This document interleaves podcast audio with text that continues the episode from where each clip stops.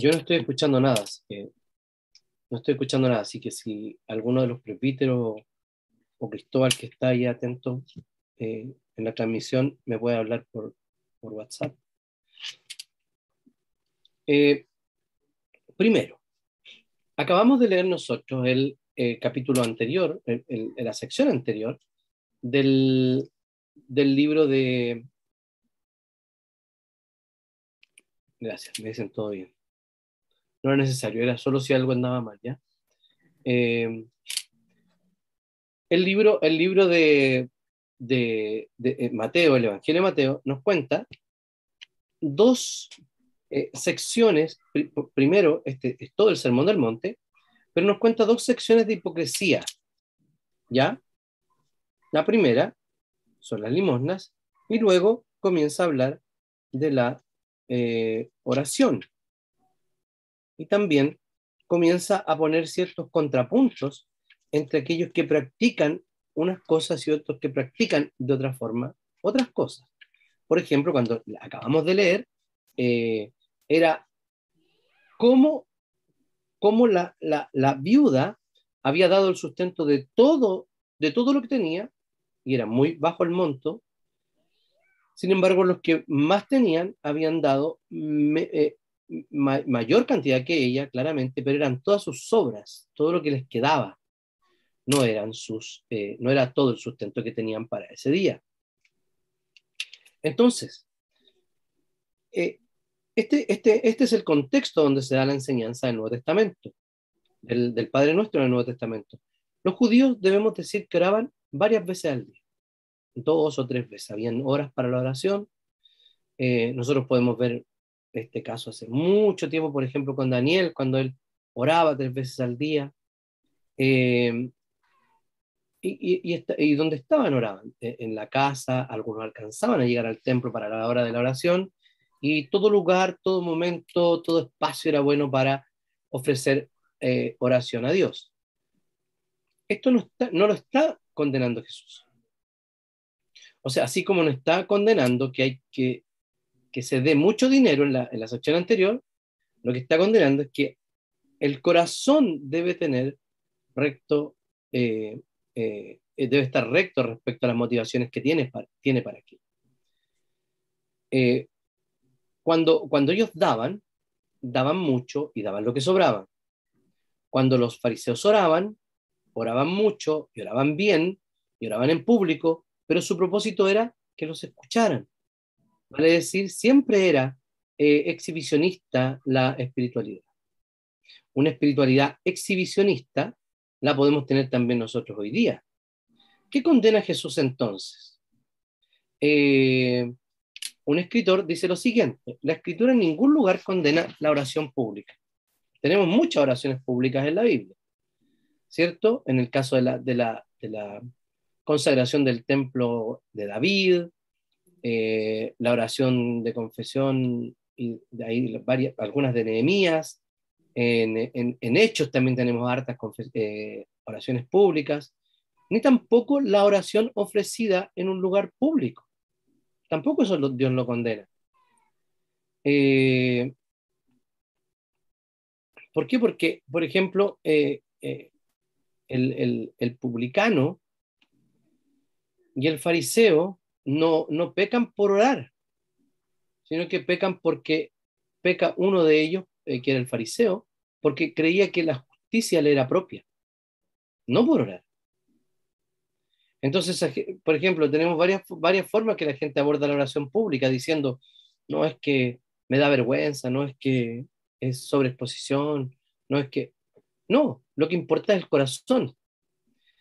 Una oración sencilla, una oración donde estamos orando a Dios y no orándole a la gente.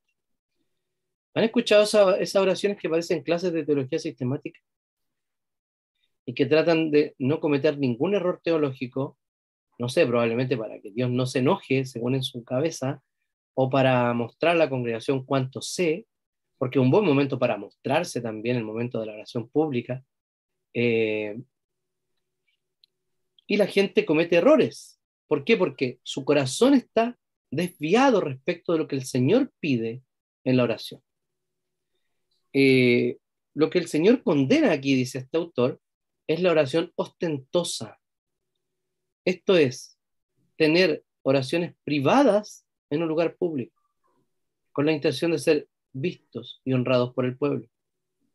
Fíjense que les llama hipócritas a los que tienen esta, esta, esta, eh, esta actitud. La hipocresía básicamente es ponerse una máscara de algo que uno no es. De hecho, una palabra en el mundo griego que se utilizaba para los actores. ¿Por qué? Porque se ponían muchas máscaras y podían actuar de muchos papeles siendo otra persona. Em, la oración deja de ser un verdadero acto de devoción y se convierte en una forma de hipocresía cuando nosotros tenemos eh, motivos corruptos al orar.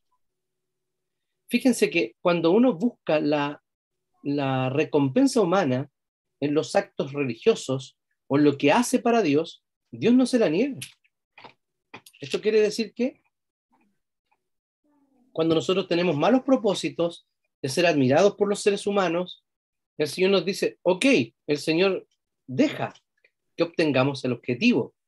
Fíjense lo que dice, cuando ores no seas como los hipócritas, porque a ellos les encanta orar en pie en las sinagogas y en las esquinas de las calles. Ya, no queda ahí, sino que dice, para que la gente los vea. De cierto les digo que con eso ya han ganado su recompensa. O sea, ya ganaron.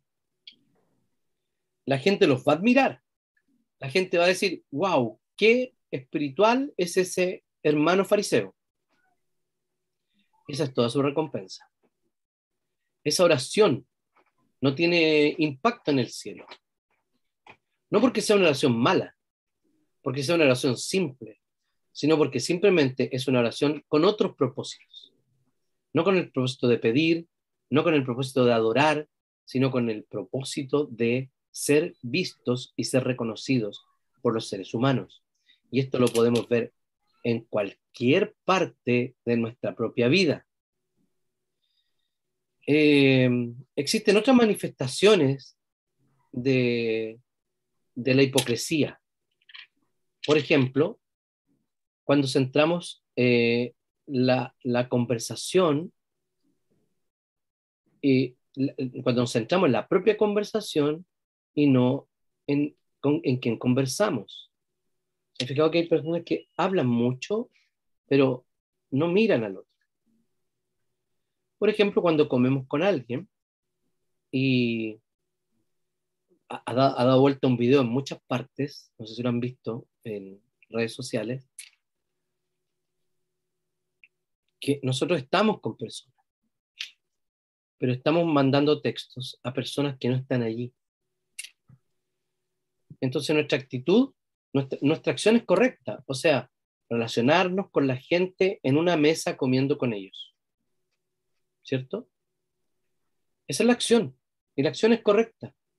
Pero cuando comenzamos a mandar WhatsApp a personas que no están allí, eh, es centrarnos en algo totalmente distinto a con quien estamos conversando. Bueno, nos pasa exactamente lo mismo cuando el Señor, eh, cuando estamos conversando con Dios. Eh, poner atención en la oración y no en Dios. Fíjense lo que digo. Poner atención en la conversación y no en Dios. Poner atención en las cosas que nos distraen y no en Dios es como conducir un auto eh, centrándose en el parabrisas. Los que conducen saben que eso es un error. ¿Por qué? Porque es prácticamente imposible. Uno va mirando el camino a través del parabrisas. Eso es la oración. Mirar a Dios a través de la oración. Comunicarse con Dios a través de la oración. De hecho, en la teología reformada, la oración es un medio de gracia. Y que sea un medio de gracia significa que por medio de la oración nosotros somos más llenos de Jesús, somos más llenos de su gracia y podemos ponernos también en el camino de la gracia. ¿Qué significa esto ponerse en el camino de la gracia? Es como lo que hacía eh, Saqueo. Saqueo era chiquitito, ¿cierto? Los que no han leído la Biblia, por lo menos en la escuela dominical, se aprendieron en la canción, ¿cierto? Saqueo era pequeñito y así, así, así, y se subió a un, sicómoro y, se, y, le dice, Jesús, Jesús. Y Jesús le dice, oye, Saqueo, bájate de ahí. O sea, a lo mejor el Señor creyó que se iba a caer. Bájate de ahí y nos vamos a ir a comer un asado en tu casa. Y Saqueo se puso en el camino de la gracia. ¿Qué hubiese pasado si Saqueo no se pone ahí arriba? Algunos dirán, no, de alguna manera Dios hubiese ido a su, Jesús hubiese ido a su casa. Sí, pero no había otra manera. Era esa, la de ponerse en el camino de la gracia de Jesús. Y él lo hizo. Y comió. Y fue bendecido por Dios. Entonces, los hipócritas se centran en sí mismos cuando oraban. ¿Acaso no hacemos siempre nosotros eso? Por ejemplo, en oraciones egoístas, cuando lo primero que hacemos es, Señor, eh, y para no parecer tan patudos, te doy gracias por todo lo que me das y te pido. Es otra forma la, que el Señor tiene para que oremos. Debemos ser sinceros los sinceros oran en privado. No significa que la sola oración privada es la que está, eh, eh, la que es apropiada, sino que lo que nos está diciendo Jesús es la actitud correcta de la oración. Pero tú cuando ores, entra en tu aposento y con las puertas cerradas, ora a tu Padre que está en secreto. Y tu Padre que ve en lo secreto te recompensará en público. Fíjense cómo es el cambio de recompensa. Esto quiere decir, los que oran en público para ser recompensados reciben recompensa de los hombres, porque lo hicieron en público para ser recompensados. Y los que oraron sinceramente a Dios en secreto, también para ser recompensados, para pedir algo de Dios, por ejemplo, porque aquí dice que Él tiene eh, compromiso con nuestras necesidades, recibe y es recompensado por el Padre en público. Ora en privado, recompensado en público. Ora en público, recompensado en privado. Recompensado por los hombres, recompensado por Dios. ¿Qué nos manda Jesús entonces sobre la actitud correcta al orar? Que no hay que hacerse notar.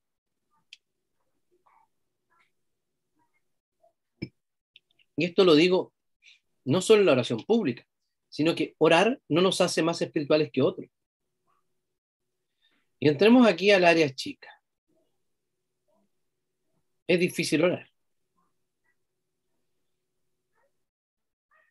Y es difícil orar todos los días. Y es difícil orar, orar varias veces al día, todos los días.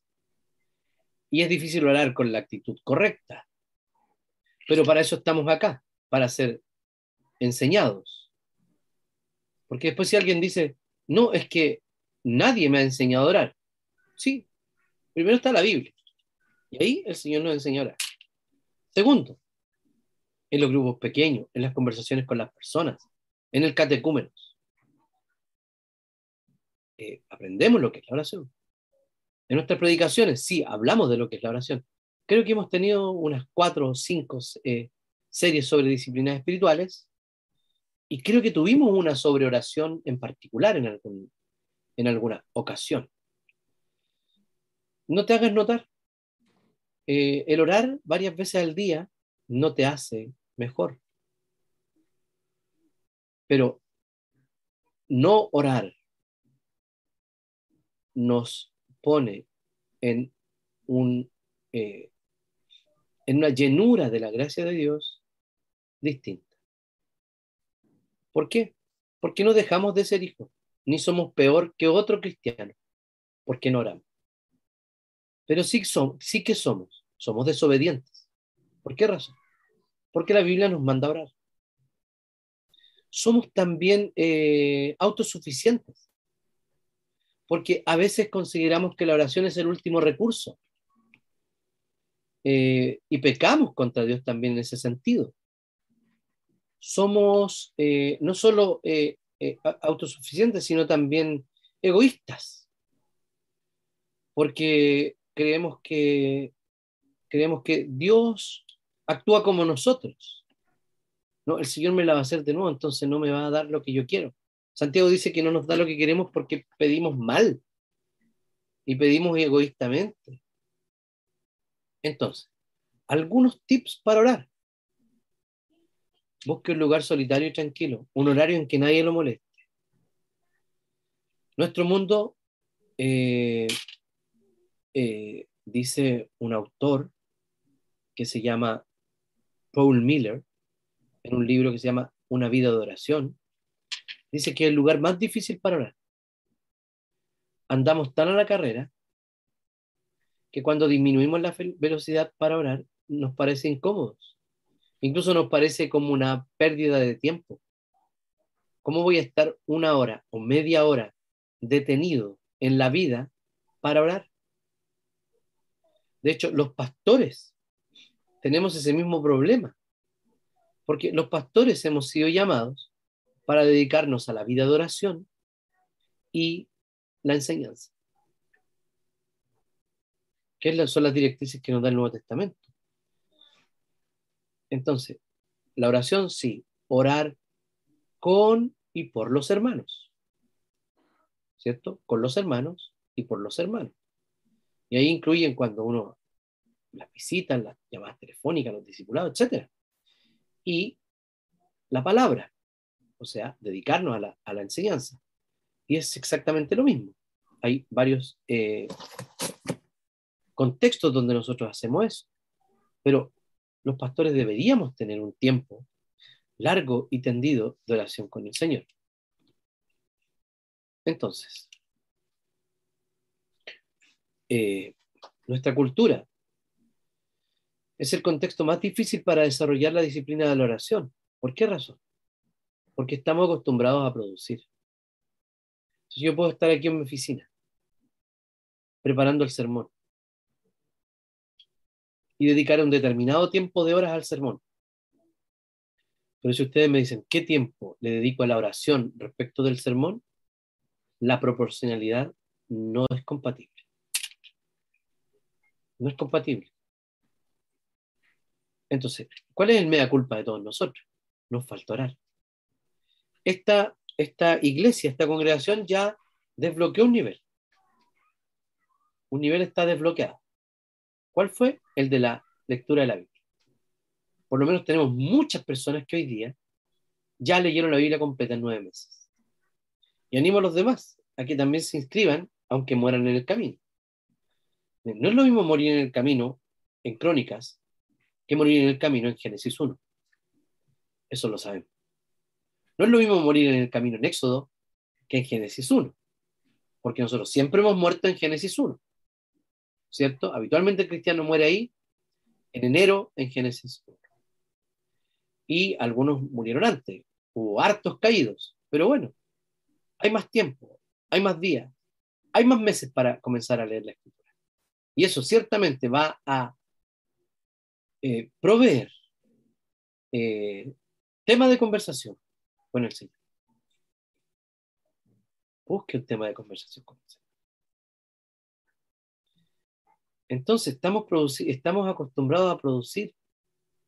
Entonces, se nos hace difícil tomar el tiempo para esta conversación, porque creemos que producimos más leyendo, eh, que producimos más trabajando que producimos más eh, jugando con nuestros hijos.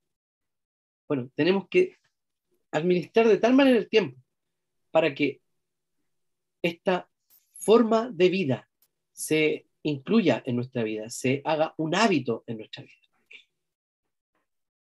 Cuando no estamos trabajando, estamos acostumbrados a entretenernos, dice Mil.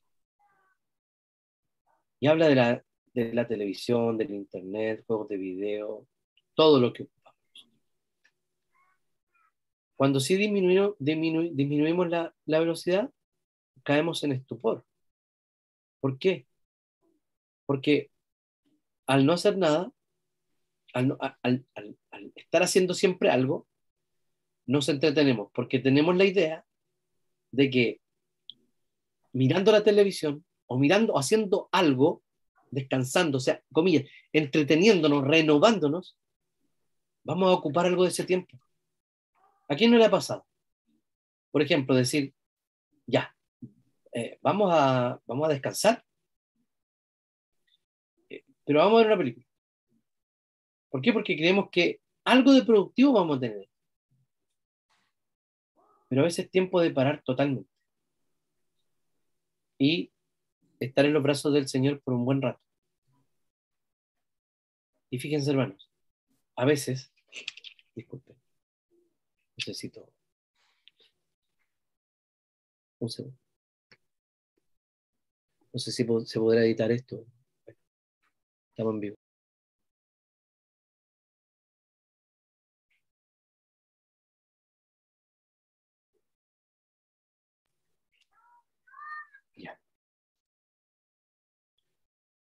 Eh, a veces nosotros no, logramos eh, internalizar esto por la sencilla razón de que creemos que siempre tenemos que hablar. Creemos que siempre la oración se, se debe transformar en un monólogo. Sin embargo, hay que también escuchar lo que el Señor nos dice. No que nos vaya a decir algo extraño en la oración, o una visión, una revelación, sino que lo que Dios trae a la mente en la oración, que es la palabra de Dios. El pensamiento principal en la oración no es soledad, aunque siempre es tiempo, es momento para estar solo, sino que es sinceridad, lo contrario a la hipocresía. Entonces, queridos, el comentarista William Hendrickson eh, comentando este texto, dice, la razón de mencionar el lugar secreto para adorar, para, perdón, la razón para mencionar el lugar secreto es que el adorar sincero y sencillo, el que no está interesado en exhibirse públicamente con el fin de enaltecer su prestigio, encontrará el rincón oculto como lo más apropiado para sus devocionales. Allí es donde puede dejar fuera el mundo para estar solo con su Dios todos tenemos un lugar donde apartar. Entonces la oración no es simplemente una conversación, es una relación. Cuando usted habla con un amigo, usted dice, tenemos una buena conversación con mi amigo. No, uno dice que tiene una buena relación con la gente.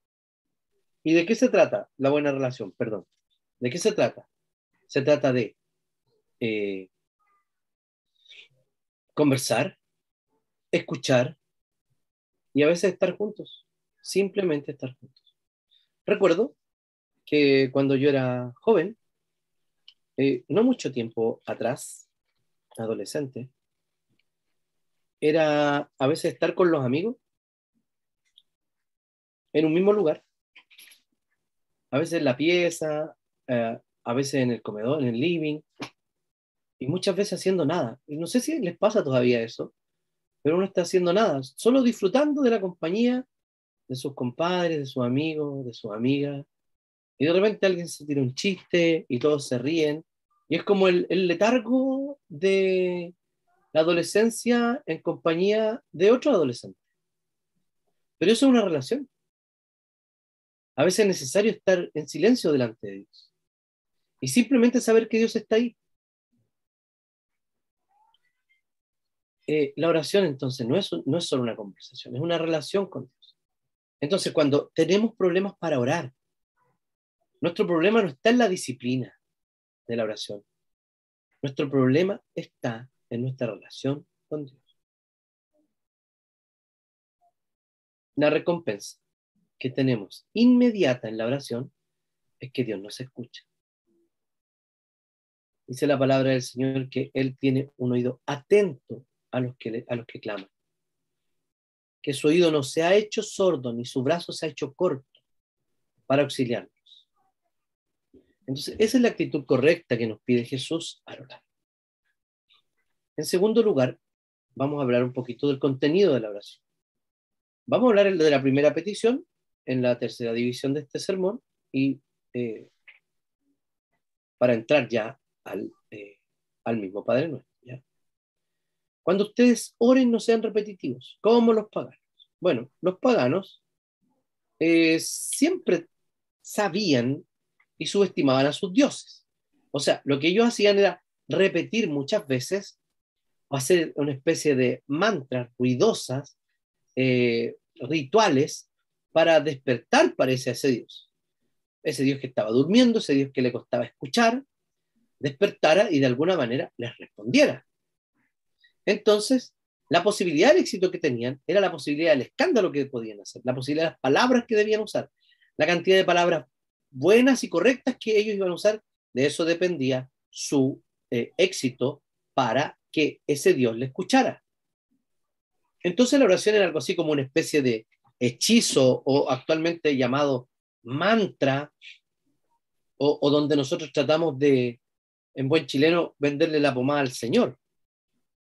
Eh, decirle al Señor todas las razones por las cuales nosotros tenemos necesidad de aquello. Dice la palabra del Señor que ya más adelante lo va a decir, que Él sabe de lo que nosotros tenemos necesidad. No por eso no debemos orar. Entonces, no sean como ellos. No sean como ellos. ¿Por qué razón? Porque el Padre sabe. Dios sabe exactamente. ¿Qué es lo que nosotros necesitamos. Dios tiene todo el compromiso con nuestras necesidades. Y digamos la verdad, el Señor siempre va más allá de nuestras necesidades. ¿A cuántos de nosotros nos ha provisto más allá de nuestra necesidad? Y muchas veces vemos nuestras cuentas y nos sentimos tentados a recurrir a la generación de algún tipo de recurso o acudir a una institución financiera cuando tenemos una, un problema económico o una dificultad económica. Cuando nuestra primera instancia es Dios. El Señor, eh, más adelante, deme un segundo, no, más atrás, en el, en el pasaje de Déjenme ver porque estoy con una Reina Valera 60. Así que denme un segundo.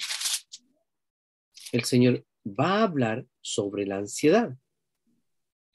O sea, el Señor les dice cómo tienen que vivir. Tienen que vivir como aquellos que, como los pajaritos, que comen, pero no, no hacen nada para ello, para, para cosechar, para para, sembrar ni para cosechar, o los lirios del campo, esa, esos bellos eh, campos que de repente los agarran y los queman y se van. Ninguno de ellos se vistió eh, como Salomón en, sus mejores tiempos. Eso es lo que el Señor nos dice, que sabe de qué tiene necesidad, de qué tenemos necesidad. Entonces, eh, ¿Por qué debemos orar así entonces? ¿Por qué vamos a pedir de esta manera? ¿Por qué debemos orar? Si Dios sabe exactamente lo que vamos a pedir. Y esa es nuestra pregunta cuando hablamos de la, cuando contrastamos la oración con la omnisciencia de Dios, que Dios todo lo sabe, con la soberanía de Dios, que Dios es eh, rey y soberano sobre todo, total, el Señor predestinó todo, así que ¿para qué voy a pedir?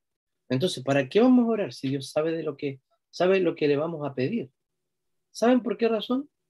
Sí, precisamente como Dios lo sabe, el texto nos dice, entonces ustedes, perdón, deben orar así. Los creyentes entonces, no debemos orar de manera rutinaria, ni tampoco hipócrita, sino que este es el modelo que nos dejó Jesús. Le voy a pedir a Cristóbal si puede proyectar una imagen para que veamos la forma de estructura de oración que nos va a servir también para los futuros sermones. Ahí. Eh,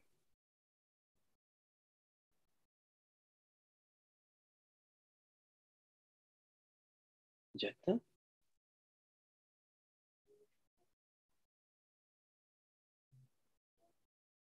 ¿No se ve la imagen?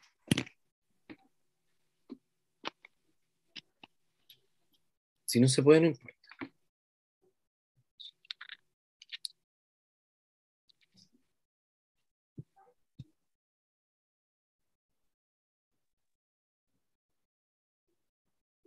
Está cargando, ya. Mientras tanto. Em, la estructura de la oración es así. Primero hay una invocación, que es Padre nuestro que estás en los cielos. Y luego hay peticiones, tres peticiones respecto de Dios y tres peticiones respecto de nosotros. Entonces, la primera petición es respecto de su nombre. La segunda petición es respecto de su reino. La tercera petición es respecto de su voluntad. La cuarta, y la voy a poner en, manos apartes, la cuarta sería nuestro pan. En quinto lugar serían nuestras deudas. Y en tercer lugar sería nuestro adversario. O sea, tenemos dos tríos de peticiones, donde las primeras son respecto a Dios y las segundas son respecto de su no de nosotros, pero en la primera hay una invocación al Padre diciendo quién es él y quién somos nosotros. Ya, olvidémoslo y pasemos entonces a brevemente ver la primera petición. Padre nuestro que estás en los cielos, santificado sea tu nombre. Primero, lo que nos habla aquí es de intimidad. ¿Por qué razón? La palabra eh, que se utiliza aquí es pater. Pero recordemos que Jesús hablaba en arameo. Entonces, los griegos, o sea, perdón, los escritores del Nuevo Testamento escriben en griego porque es la, eh, el idioma en el que están escritos los documentos comerciales. Eso quiere decir, ahí está. Está enorme. Ahí está. Y ustedes pueden ver lo que les decía, para que lo tengan ahí en su memoria, lo voy a enviar al grupo de la iglesia para que lo vean, de cómo las peticiones respecto de Dios van primero y luego las peticiones respecto de nosotros. Y fíjense, va, nombre, su, reino, eh, el, deseo de que el reino del Señor venga y luego su voluntad. Va como un increchendo. Luego parte de nuestra más básica necesidad, que es el pan. Luego nuestras deudas, que es la relación que tenemos con las personas. Las deudas en el sentido de nuestras eh, deudas morales que tenemos, pecados que hemos tenido con otros nuestro, nuestra, nuestras ofensas. Y luego nuestro adversario, que sería eh, el diablo, la tentación y el diablo. ¿Ya? Perfecto. Entonces, la intimidad, el decir padre o el decir Abba, como está allí en, el, en, en Gálatas y, en, y, y en Romanos, es una expresión de un balbuceo en arameo, es una una expresión de un balbuceo de un bebé, de un niño, diciéndole papá a su, a su padre. O sea, algo así como eh, para nosotros eh, papito. O para otro idioma será otra cosa. Pero es como es el equivalente, el papito. Y esto resulta muy interesante, ¿saben para quién? Para aquellos que tienen una una relación inapropiada, contaminada con su padre. Y me quiero detener aquí. Cuando habla de padre, uno piensa inmediatamente en su propio padre. Eso es inevitable, ¿cierto? Pero déjeme decirle lo siguiente, que en esta gran familia de Dios, tenemos un padre que sí cumple con todos los requisitos de un padre. Su papá, usted tenga una buena o mala relación con él, él no es el modelo de padre. Él no lo es. Entonces, cuando queremos que nuestro Padre se parezca al Padre Celestial, estamos pidiendo peras al olmo. Es imposible. El Padre Celestial es el gran modelo de papá. Y es ese papá el que realmente en nuestro Padre. ¿Por qué razón? Porque Él nos ha dado nueva vida en Cristo Jesús. Entonces, cuando nosotros conocemos a Jesús y conocemos al Padre a través de Jesús, lo que debemos hacer es no eh, eh, tomar el molde de nuestro Padre y ponérselo a Dios, sino redimir la figura que tenemos de nuestro Padre con la figura de Dios. ¿Qué quiero decir con esto? Que Dios es el Padre, no es cualquier papá. ¿Y por qué le dice además, Padre nuestro? Lo que está diciendo acá es que al decirle nuestro, está hablando de la oración de manera comunitaria. O sea, no dice mi padre. De hecho, Jesús le llama mi padre siempre. Y cuando habla de cómo le deben decir los cristianos, es nuestro padre.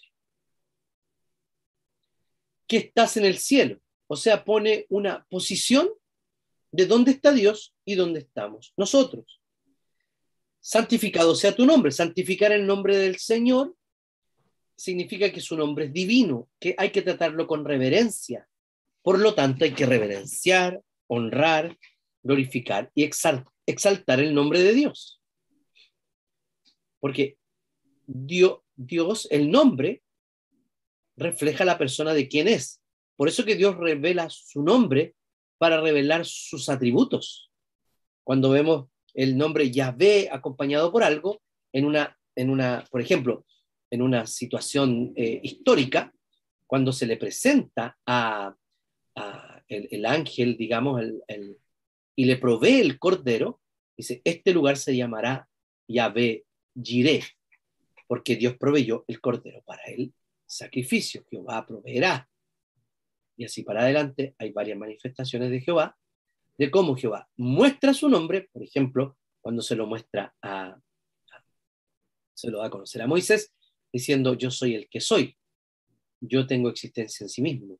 Y yo, este, que no depende de nadie para, para vivir, para existir, sino que todos dependen de mí, ese es el que te envía ante los hijos de Israel y ante el faraón para que los liberes. La invocación cuando dice Padre nuestro que estás en el cielo es una prerrogativa de solamente de los cristianos. Llamar Padre a Dios. ¿Por qué? Dice lo siguiente, más cuantos lo recibieron a los que creen en su nombre, les dio derecho de ser hijos de Dios. Juan capítulo 1, versículo 12.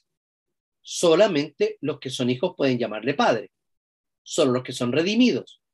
O más bien, solo los que todos y cada uno de los que han sido incorporados al pacto de Dios. Romanos 8, 14, 17, porque todos los que son guiados por el Espíritu de Dios son hijos de Dios. Y ustedes no recibieron un espíritu que de nuevo los esclavice, sino que ustedes que recibieron el espíritu que los adopta como hijos y les permite clamar Abba, Padre. Ahí tenemos el texto de Romanos, de papito, de esa intimidad que tenemos para con Dios. Eh, el espíritu, sigue diciendo Romanos, el espíritu mismo les asegura a nuestros espíritus, a nuestro espíritu que somos hijos de Dios. Y si somos hijos, somos también herederos y coherederos con Cristo. Pues si ahora sufrimos con Él, también tendremos parte con Él en su gloria. Entonces, queridos, la palabra del Señor dice que solamente los cristianos podemos llamarle Padre. Gálatas, de nuevo, el Abba Padre. Ustedes ya son hijos. Dios ha enviado a nuestros corazones el espíritu de su Hijo, que clama Abba Padre. Padre, Hijo, Espíritu Santo. O sea, fíjense la espiritualidad trinitaria que nos muestra aquí Gálatas capítulo 4. Segunda a los Corintios 6, 18, yo seré su padre para ustedes y ustedes serán para mí mis hijos y mis hijas, dice el Señor Todopoderoso. Y así hay muchos textos donde nos muestra a Dios, a, los cristianos diciéndole Padre, a Dios y única y exclusivamente a ellos. Ah, en, alguna ocasión escuché a un pastor eh, no estoy seguro si era, era reformado, parece que era anglicano, y este pastor hablaba de la hablaba de la de, de cómo la el Padre Nuestro era un tremendo aliciente y un tremendo argumento para el eh, bautismo infantil. Porque la pregunta que le hacía a los eh, paido bautistas, o sea, no, a los credo bautistas, los que creían que solamente personas adultas y, con, y, con, con, criterio para creer, eh, no necesariamente adultos, podían, eh, no podían enseñar la vapa, el, el, Padre Nuestro. Deme un segundo.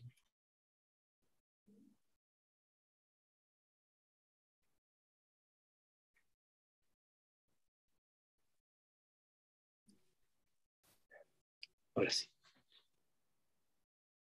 Vuelvo a, la, vuelvo a la idea. La idea es la siguiente. Si no bautizamos a nuestros hijos y no los incorporamos al pacto, ¿cómo podríamos enseñar el Padre Nuestro? Porque en estricto rigor, en esta idea, eh, básicamente bautista, ¿qué sería? Que solamente son hijos los que han creído de manera pública y no son parte de ningún pacto los hijos de los creyentes. Y eso lo vemos eh, claramente enseñado en el Génesis cuando dice que yo seré tu Dios y el de tu descendencia. Em, sobre esto mismo, cuando habla de, la, de las familias, de las familias, de, de un converso y un inconverso. Había muchas familias así en el Nuevo Testamento porque habían llegado a la fe, por ejemplo, las mujeres, sin embargo los hombres no habían llegado a la fe. Fíjense lo que dice Pablo a estas personas. Eh, dice, si a los demás hermanos, a los demás les digo, yo, no es mandamiento del Señor, si algún hermano tiene una esposa que no es creyente y ella consiente en vivir con él, que no se divorcie de ella. Y si una mujer tiene un esposo que no es creyente y él consiente eh, en vivir con ella, que no se divorcie. O sea, él estaba diciendo como comentario, como, como un consejo pastoral, que si el marido, que aún no se había convertido, la mujer que aún no se había convertido, eh, no era una, un creyente y no le estorbaba que él fuera cristiano o ella fuera cristiana, entonces es que siguiera con él, que no se divorciara. ¿Por qué razón? Ahora, ese es el consejo. Y ahí termina el consejo de Pablo.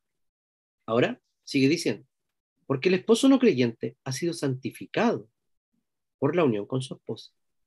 Y la esposa no creyente ha sido santificado, santificada por la unión con su esposo. Y aquí no, no tiene que ver con los esposos. Fíjense lo que dice el apóstol Pablo. Si no fuera así, o sea, si uno de ellos fuera impuro, dice, sus hijos serían impuros. Si no fuera así, sus hijos serían impuros. Mientras que de hecho son santos. Santos, no blancas palomas, son santos, apartados, propiedad de Dios, hijos de Dios, hijos del pacto, a los que debemos enseñar como hijos del pacto. O sea, solamente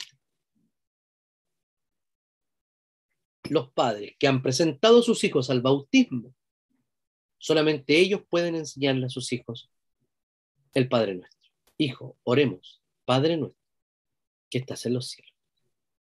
Todo aquel que ha creído. Ahora, hay muchos aquí que, o hay varios que no, no tienen familia cristiana.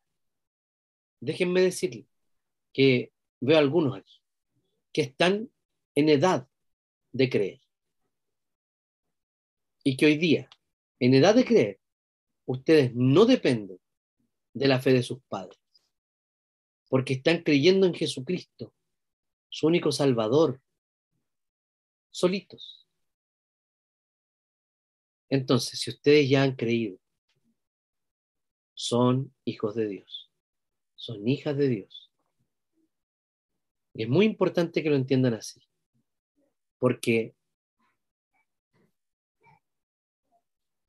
la espiritualidad que no pudieron proveer los padres, se ha manifestado en ustedes la redención. Porque sí aman a Jesús, porque sí las palabras que fueron eh, sembradas en su corazón y hoy día están un poco más grandes, han dado fruto. Así que los padres que hemos presentado a los hijos al bautismo tenemos la obligación y el derecho de, del Abba Padre. Pero aquellos que aún no, que aún no han sido bautizados, porque no han sido presentados por sus padres al bautismo, pero ya tienen edad de creer y creen en Jesucristo, también pueden llamar a Dios Padre y Padre nuestro. ¿Qué implica esto, queridos? Implica que si Dios es Padre, entonces Dios nos ama, que Dios nos perdona, que Dios nos provee, que Dios nos disciplina, que Dios nos cuida. Hay un montón de, textos en la Biblia donde nos dicen que el Padre nos ama porque somos sus hijos, que el Señor nos perdona porque somos suyos, que el Señor provee para nuestras necesidades porque es un Padre amoroso, que el Señor nos disciplina porque la disciplina al principio no parece buena, pero después trae frutos, y que el Señor nos cuida. La palabra del Señor dice que Él cuida nuestra salida y nuestra entrada desde ahora y para siempre.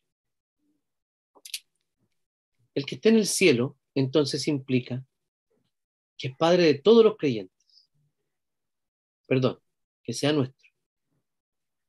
Que es Padre de todos los creyentes. No hay exclusividad. Yo soy hijo único aquí, pero no soy hijo único para otros. Ninguno es hijo único para otros. De hecho, todos somos adoptados por Dios. Dios nos ha entregado su nueva, una nueva naturaleza, nos ha hecho partícipe de la naturaleza divina, pero en definitiva, Él nos ha hecho sus hijos. Cuando no éramos hijos, nos hizo sus hijos.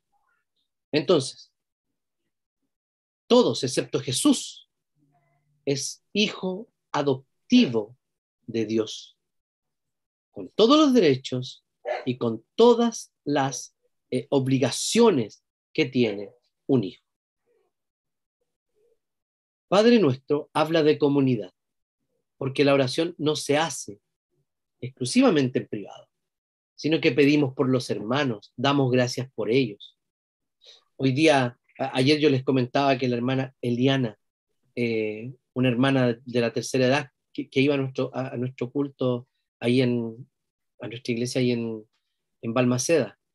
Ella estuvo con una crisis diabética muy terrible, ha estado semanas, yo diría que más de un mes ahí en el, en, el hospital de, de, carabineros de, de, Dipreca y está, salió de la UTI, yo les contaba ayer, y, y si alguien quiere mandarle un videito saludándola, animándola, mándemelo a mí, yo se lo envío a ella. Yo le dije que algunos le íbamos a mandar un video, eh, diciéndole que diciéndole que, que estamos orando por ella ella dice, estoy pendiente de todo lo que está pasando. Lo que pedí era que no la olvidaran. Eh, salió de la gravedad, salió de la UTI y oramos por ellos, por los que están dolientes, por los que están en ese, en ese estado. De esto, el Padre Nuestro se trata de comunidad, de una, de, una, de una oración comunitaria. Es nuestro Padre. ¿Y que está en el cielo qué significa? Que es Padre de toda la comunidad cristiana que ama y perdona, que es un Padre que está ahí arriba en el cielo. Por lo tanto, hay que acercarse con profunda devoción a Dios y con profundo respeto. No podemos llamarle de ninguna otra forma más que nuestro Padre, nuestro Dios, Jehová, el Señor, no otra cosa. La familiaridad eh, eh, eh, burda que a veces pretendemos tener con Dios. No, no, no, definitivamente no. Hay muchas personas que son modernas hasta para orar. No, no podemos ser modernos para orar. Dios sigue siendo el mismo. Sigue siendo nuestro Padre celestial, el cual pedimos que su nombre sea santificado y que está ahí arriba en el cielo. El Espíritu Santo está en nuestro corazón. Dios está con nosotros. Sí, el Padre está reinando en el cielo.